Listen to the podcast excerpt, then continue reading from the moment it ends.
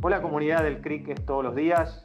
Aquí tenemos una nueva oportunidad de, conocer gente valiosa, gente mm, que tiene ya sus años en el ecosistema y que generosamente nos acerca su testimonio. En este caso me estoy refiriendo a un colega, a un amigo de Bogotá, Colombia, y estoy hablando particularmente de Esteban Noriega, gerente de e-commerce y canales digitales de Claro Colombia. Hola Esteban, ¿cómo estás? Juan, gracias por la invitación. Un saludo desde Bogotá, Colombia. Gracias nuevamente a toda la comunidad del CRIC por, apoyarnos acá y, recibirnos de esta manera para compartir con ustedes un poco el conocimiento de este mundo digital. Por favor, la verdad que agradecidos nosotros de, por primera vez la comunidad conocerte. Eh, seguramente no va a ser la última y si no todo lo contrario, ojalá iniciemos un proceso de mayor conocimiento. Entonces, como solemos hacer en estas entrevistas, básicamente es querer, eh, bueno, nos ponemos en preguntones, nos ponemos en querer eh, conocer el origen, y en este caso, eh, Esteban, me interesa que le cuentes a nuestra comunidad cómo fue ese desarrollo profesional inicial, que entiendo empezó en el ecosistema de BPOs en Colombia, ¿correcto? Sí, es Juan. en, es, un, es, un, es, una carrera un poco larga, trataremos de no, no extendernos mucho, pero, pero sí arranco con BPO. Eh, exactamente ya desde los, tengo 36 años, desde los 19 arranqué con BPO, arranqué todo ese proceso del mundo de los call center, contact center, porque así le llaman call center, contact center, después de que, que incursiona BPO, después incursiona esa unicanalidad y bueno, eh, arranqué en ese mundo contestando siempre en la parte comercial, todo lo que tiene que ver con ventas, en algún momento con servicio al cliente.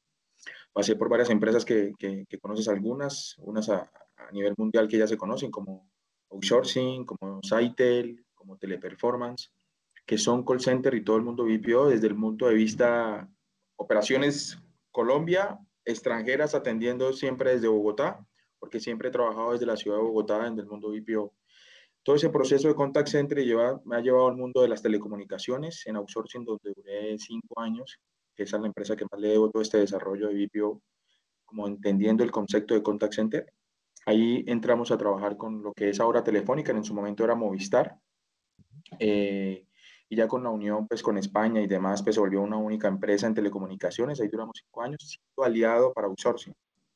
Esa campaña se finaliza y de ahí paso a Saite, las campañas españolas para trabajar ya con clientes, con Orange, Vodafone, que es casi el mismo mundo de telecomunicaciones, pero operadores netamente de España.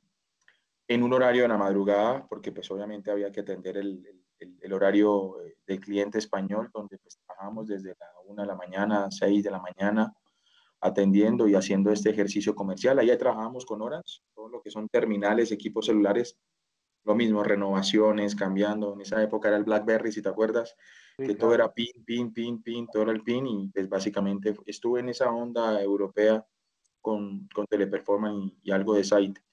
Ya después de ese mundo aparece acá en Colombia una oportunidad que es Telmex, que actualmente la compañía hoy se llama Claro Colombia, a la cual trabajo. Porque después de todos esos años en BPO, ya siendo aliado para diferentes compañías, ahora se cambia el rol donde yo me vuelvo cliente para tener varios aliados. Hoy por hoy, montar un call center o montar un contact center podrá decirse que sea no complejo, no, no puede decirse que sea fácil, pero hay más empresarios con una mentalidad muy diferente, porque eh, en la época cuando yo trabajaba en contact center te hacían ir en corbata, elegante, pues si al final yo decía, pero si es al teléfono, pues son historias y, era algo que, te, que si no me iba vestido como en la elegancia, como si fuera un matrimonio o algo así, te devolvía, no te dejaban laborar. Entonces, hoy por hoy tú ves a, la persona con el tatuaje, que los tenis, la bermuda, entonces, un pelado que uno dice al final es el conocimiento, la actitud de servicio. Hoy por hoy tenemos muchos aliados de, de ese estilo, con ese tipo de, de asesores que se disfrutan el trabajo porque hay más contact center ya bilingües, ¿no? Por las campañas bilingües, eh, ahí hay más, hay más asesores. Pero llego a Telmex, esto es como para hacer la línea en el tiempo, 2011, 2010, diciembre, y ahí entro como, como un cargo que se llama especialista comercial de telemercadeo, como le llaman en, en, la compañía. Y hago toda esa trazabilidad. Eh, acá en Colombia hay una zona que se llama el eje cafetero, no sé si de pronto Juan tenga la oportunidad de conocerlo, muy bien. Manizales, Pereira. Pereira, Armenia, exacto. Y me voy para allá a, a, trabajar, a incursionar y a penetrar ese mercado de Telmes, abriendo call center, negociando, creciendo en ventas. Esa fue mi oportunidad entrando a esta gran compañía. Eh, duré tres años. Esos tres años desarrollamos varias operaciones para trabajar en esa zona y aparece esa gran oportunidad que hoy por hoy para muchos es normal. Eh, es, un, es, una estrategia digital que por allá dice, bueno, ah, hay un concepto digital, son clientes que caen a la página Claro Coco, le dan clic y generan un formulario y es el famoso para todos acá web callback o click to call que conocen que es una acción que te lleva a la página. Pero espera, espera, espera, porque me está yendo muy rápido. Y a mí me gusta en estas entrevistas saber lo que le pasa a la persona, en este caso lo que le pasa a Esteban, o lo que le pasó a Esteban, cuando hizo ese cambio, iba a decir salto, pero esto no tiene por qué ser de abajo para arriba ni de arriba para abajo, sino que hiciste ese cambio de pasar de trabajar dentro del ambiente del BPO o el contact center a el, como decimos en, en, Argentina, del otro lado del mostrador, esto es del lado de la empresa cliente. Contame qué te pasó en la cabeza, que, cuál fue ese, ese clic que habrás hecho para bueno, que te gustara de dónde venías, pero que también te gustara a dónde estabas yendo. ¿Qué pasó en tu cabeza? Yo creo que el contexto, el simple hecho de trabajar en ventas, que es mi mundo, el tema comercial. Porque aparte en esa transición, para contarte un poco y, gracias por, el tema de persona que, que, a veces uno dice, se lo olvida a uno, pero uno sigue de largo, ya, ya es muchos años en esto. Tuve la oportunidad de formar gente, de educar gente me gusta mucho la docencia, siempre quise estudiar para ser docente, pero este mundo me fue llevando a, todo este BPO, eh, contact center, mundo digital, o sea, la, misma empresa también me ha llevado a eso, pero hubo una parte donde yo formaba gente para que entrara a este mundo de los BPO, enseñarle desde mi conocimiento. En, esa, en ese proceso tuve la oportunidad de certificarme en algo que se llama Escuela de Ventas, con una universidad que se llama EAFIT de acá, esa universidad de AFIT me permitió certificarme en unos módulos donde yo certificaba a la gente que entraba a la compañía o los contact centers. Entonces, en esa parte de la docencia, ahí es donde me di cuenta, esa, esa pausa que te subí, aquí, aquí que pasó un cambio que yo decía, bueno, esto cómo lo explico, cómo, cómo lo, cómo lo adecuo. Fue, fue, fue un cambio siempre, digamos que, que, importante, a mí me gustó mucho, lo, lo, lo desarrollé muy bien porque siempre veía las dos caras, así como tenía clientes, veía a los clientes cómo nos, cómo nos trataban, cuál era el, seguimiento, cómo eran los comités, cómo era el desarrollo, qué perfil buscaban. Y había toda clase de personas, ¿no? La persona exigente, los que no los querían, los que, uy, los más amables, los que sabían dónde montarse y demás. Digamos que todo eso me sirvió mucho para cuando yo llegara de cliente, sabiendo de dónde venía, que al final es un negocio y un proceso, no las personas. Y cuando la gente entiende el proceso, que desde mi punto de vista ahí entendí el cambio, estando acá, sé qué es lo que necesita el aliado para que sea rentable. Estando acá, yo decía, ¿cómo soy rentable y hago que cada puesto que está ahí sentado produzca? Entonces era diferente el concepto. Pero está el Esteban de allá y le dice al Esteban de acá, hey, te voy a guiar para que sean esos puestos rentables, no va a ser el cliente, no me hiciste, no lo logras, no, porque no es mi contexto. Mi contexto es que los empresarios que se monten en los contact centers primero cuidarle su rentabilidad y después de que cuiden la rentabilidad, cuidan al cliente de nuestra compañía, cuidan el negocio, cuidan y ahí para allá se dan los números. Bueno, ahí ganaron, ahí ganaron todos. En, ese, en, esa, en esa forma en la que encaraste este proceso, termina ganando todos. Termina ganando tu compañía y por supuesto también los socios o aliados estratégicos que los asisten. Ahora retomo en ese hilo y parados en tu cargo, actual, que es gerente de e-commerce y canales digitales de Claro Colombia, como comenté cuando te presenté, ¿cuánto crees que debe aplicarse o aplicas de ese mundo, eh, o mejor dicho, en el mundo digital que estás hoy, de las reglas del mundo de la voz en el cual estuviste tantos primeros años, como comentaste recién? Este cambio sí ha sido un reto, Juan, bien, bien, así como dicen ustedes, o sea, duro en el sentido es, un gran reto, es un gran reto. Es, hace parte del ejercicio y, todo el mundo dice que es por la pandemia, pero antes de la pandemia ya se viene hablando de una transformación digital hace mucho tiempo. Pero acaba el tema. La transformación digital aquí con la situación sí obligó a que no se podían generar más planes, tocaba accionar ya. Ese, ese mundo voz y ese ecosistema digital para mí tiene muchísimo que ver todavía. Hoy en Colombia a pesar de que hay un gran crecimiento según la Cámara de Comercio electrónico, donde nos muestra cifras todo el tiempo de crecimiento y lo que se viene, donde ya hay una cultura y hay un target de que clientes les gusta comprar por internet. Todavía hay un target que todavía va al sitio, todavía llama. O si no, no pararían las llamadas que hoy por hoy recibe la compañía en los diferentes segmentos. Siguen llamando. Desde un celular o desde la casa. Para todo, para cualquier solicitud. Sí, sabiendo que existen unos procesos digitales que no los utilizan por desconocimiento o porque no tienen la posibilidad en su momento de hacerlo o creen que por voz ya está. En, e, en este contexto, estamos sobre una plataforma que es la compañía, que es la tienda, claro, que es el e-commerce de la compañía, y que cuando tú miras todo el ecosistema de esos clientes que ingresan a la tienda, que es el famoso funnel, desde el de las sesiones entraron 6.000 Juan y abajo resultan comprando 2, 3, 4 o 5 Juan nada más. El resto, ¿qué pasa con el resto? Entonces, hay un montón de historias y en esa historia, aquí te respondo la pregunta, ¿se necesita voz todavía en algunos? Porque en esos 6.000 está la tía, está el señor padre, está el abuelito, está, hay de toda clase de personas y a nivel nacional de todas las edades. Compran los que ya saben que tienen su tarjeta ahí registrada y compran el equipo, el servicio, etcétera. Pero están los que apenas están haciendo cuando entran a un centro comercial. Juan entra a un centro comercial y visita todos los, todos los almacenes, pero al final se va. Ningún almacén tuvo la oportunidad de explicarle cómo él normalmente es porque es un cliente tradicional. Entonces, cuando él va caminando por la tienda, haciendo ese famoso shopping, no encuentra. Entonces, debo colocar ese famoso botón que dice llámame y yo te asisto. Por eso la voz interviene mucho ahí. Tengo todavía un, un porcentaje alto de clientes que tienen esa cultura y por eso hoy los dos conviven y es importante. ¿Cómo se va alejando? Que a medida que esta voz me identifique a mí con Juan, por medio de preguntas, ¿qué no entendiste? ¿Qué nos hace falta para mejorar? ¿Por qué no puedes hacerlo solo? Sí, toda esa parte para entender, recogiendo todo eso, voy alimentando para ir apagando esa voz, porque el objetivo es que sea 100% digital. El 360 tiene que lograrse para que en realidad sea un e-commerce que no dependa de algo asistido, pero nuestra cultura hoy por hoy debe tener la voz todavía porque no la hemos podido desengranar todavía. Entonces, es cuidar y obviamente con un objetivo también. Ese cliente llegó por una pauta. Ese cliente se enteró por una red social porque yo pagué en esa pauta. Tengo que capitalizar. Entonces, más allá de esa respuesta también, que por qué coloco la voz, porque sí o sí tengo que lograr ese número para que ese cliente compre acá y no se me vaya para la competencia, que puede ser un Falabella, un Alcosto, un Mercado Libre, etcétera, sino que compre acá. ¿Sí? E, eso es más el, como, como el concepto que estoy viendo actualmente en lo que hemos evaluado, Clarísimo.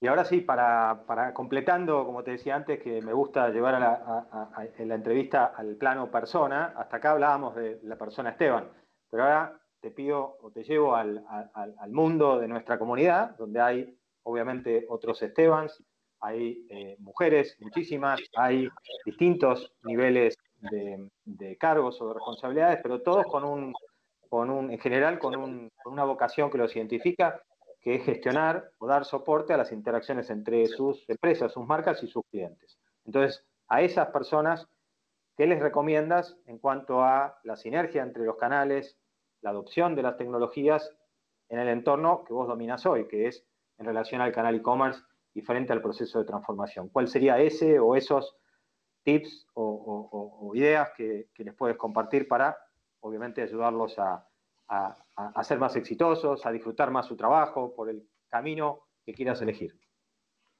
Yo creo, yo creo que, yo quiero ampliarles un poco, porque al final, cuando llego al e-commerce, que, siempre hemos estado, a pesar de que llego hace poco al e-commerce, no estoy desligado del e-commerce porque cuando estaba en BPO, el e-commerce en trabajo en equipo me pidió mucha ayuda con la voz con encuestas y todo eso. ¿Cómo hacemos para que, porque al final el cliente que no compraba por e-commerce me compraba por BPO, llamaba.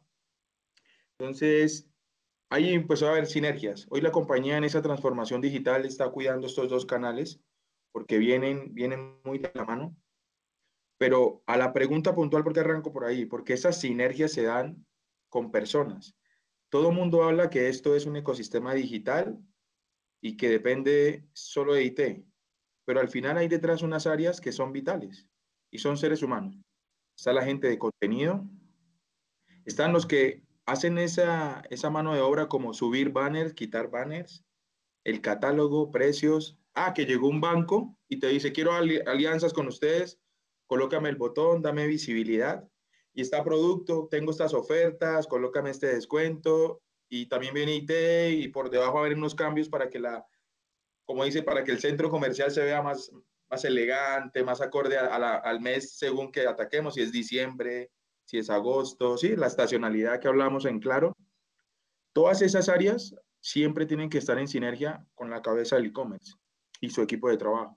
Entonces nosotros, como consejo, ahí va el primero es organizarnos, hay que organizarnos. Al, equipo hay que organizarlo para que ataque cada una de sus áreas. Entonces va el equipo de contenido que tiene que estar con comunicación todo el tiempo. Yo tengo un equipo de marketing que me entrega a mí el insumo y me ayuda con todo lo que tiene que ver con SEO, con SEM, con todo lo que tiene con pauta, todo lo que tiene que ver con redes, y siempre en conjunto miramos antes de lanzar una comunicación, una estrategia, qué está bien, qué está mal, cómo puede ir, qué podemos atacar. Y si dentro de mis necesidades hoy por hoy me puede obviamente capitalizar lo que yo necesito para cumplir las metas. Porque al final el equipo de Esteban está para atacarlo de abajo, que es el funnel. Para que esos clientes nos compren. Pero de la parte de arriba están todas las áreas. Entonces, uno tenemos algo que se llama eh, que nació el año pasado que se llaman células. Las células permiten focalizar las tareas puntuales de cada una de las áreas y un compromiso. hay un compromiso respetuoso, un compromiso serio, donde una fecha nos entra. Y si, y si en el transcurso de ese tiempo pasa algo, avisar a la célula para que llegue otro y reemplace y entre a apoyar ahí para que se logre el objetivo. Más allá, pero todo parte de personas.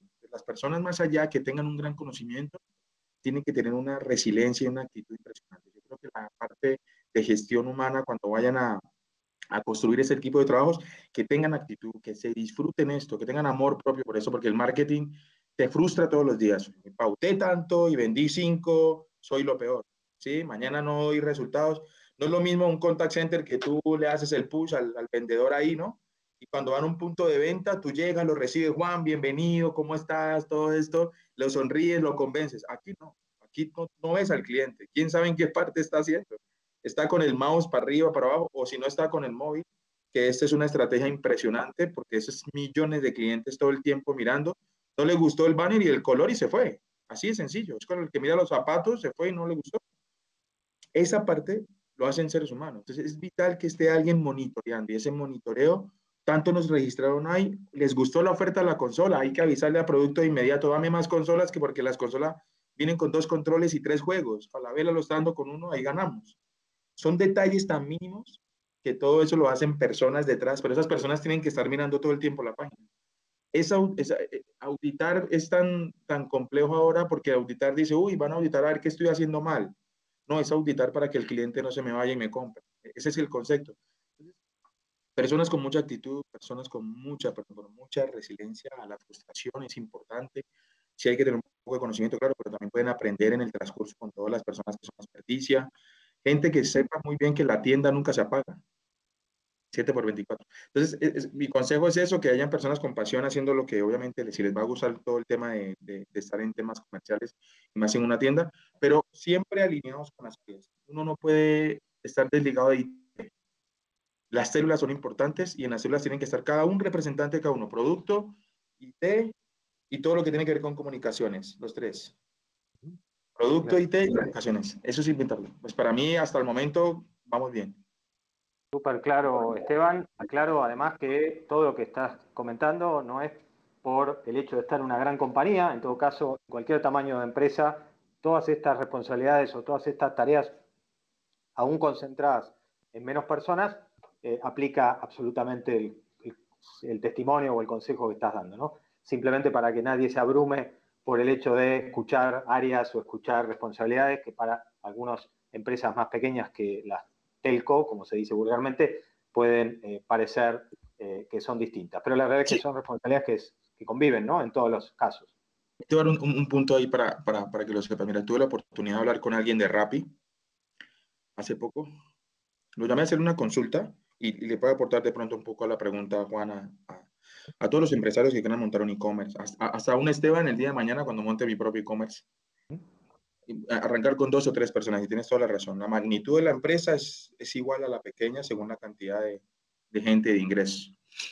Y, y Rappi, el que hoy por hoy atiende todas las estrategias de Rappi, pasó por Claro, Mundo Grande, pasó por Avianca, que es un sector también grandísimo. Y él me decía, Esteban, ¿sabes cuál es la diferencia con todas estas empresas, a diferencia con Rappi? Que se toma la decisión con un par de personas. Y la diferencia con Avianca y Rappi es que un proyecto te lo entregan tres, seis meses. Porque el roadmap te dice a ti, es que tú estás en cola de desarrollo. O sea, como son muchos canales de ventas, entonces tú eres uno más de esos. Seguro. Bueno, de hecho, cuando, cuando tú hablas de células y hablas de, la aceleración que provoca las decisiones en células, en realidad ahí es la empresa grande la que se acerca a, habiendo comprendido y habiendo comparado la velocidad con la que trabajan empresas más pequeñas. Así que también en ese punto es donde hay una comunión entre lo que espera y busca el grande versus lo que puede lograr y, acelerar una organización más pequeña. Esteban, como cuando inicié la entrevista, agradeciéndote nuevamente por tu presencia, por tu generosidad. Siempre destaco cuando estamos delante de lo que yo llamo practicantes, o sea, personas que están en una empresa que gestiona sus clientes, más allá de que también lo aclaraste, cómo se integran a aliados estratégicos que los complementan, siempre eh, doble agradecimiento por esa generosidad. Eh, y te quedo o te tomo el compromiso de volver a ser parte de nuestro ciclo en algún otro formato, que tenemos ahí en la cabeza, obviamente, hacer doble clic en lo que es el canal e-commerce, especialmente este año, que obviamente ha cosechado esa aceleración por la pandemia, pero es ahora el turno para que nos muestren cómo hacerlo no solo en volumen, sino en perfección, ¿no? que no tiene que ver solamente con la cantidad, sino también tiene que ver con la calidad de los procesos y el foco en el cliente. Así que de vuelta, Esteban, muchísimas, muchísimas gracias por tu presencia. No, bien, Juan, por la invitación. Fabuloso. Yo creo que ahí te mando un saludo a toda la comunidad del CRIC. Eh, estaremos, yo creo que pronto viéndonos ya con un poco más de experiencia, contarles cómo nos fue en este camino 2021, que se vienen cosas maravillosas y aprendiendo muchísimo también. El día de mañana yo también hacer parte de la comunidad y aprender de todas esas personas que hacen parte de este equipo. Y pues nada, aquí estamos y, y el gustazo también es para mí por darme la oportunidad, Juan. Muchas gracias. Hasta pronto. Abrazo grande, Esteban. Listo, Juan. Muchas gracias.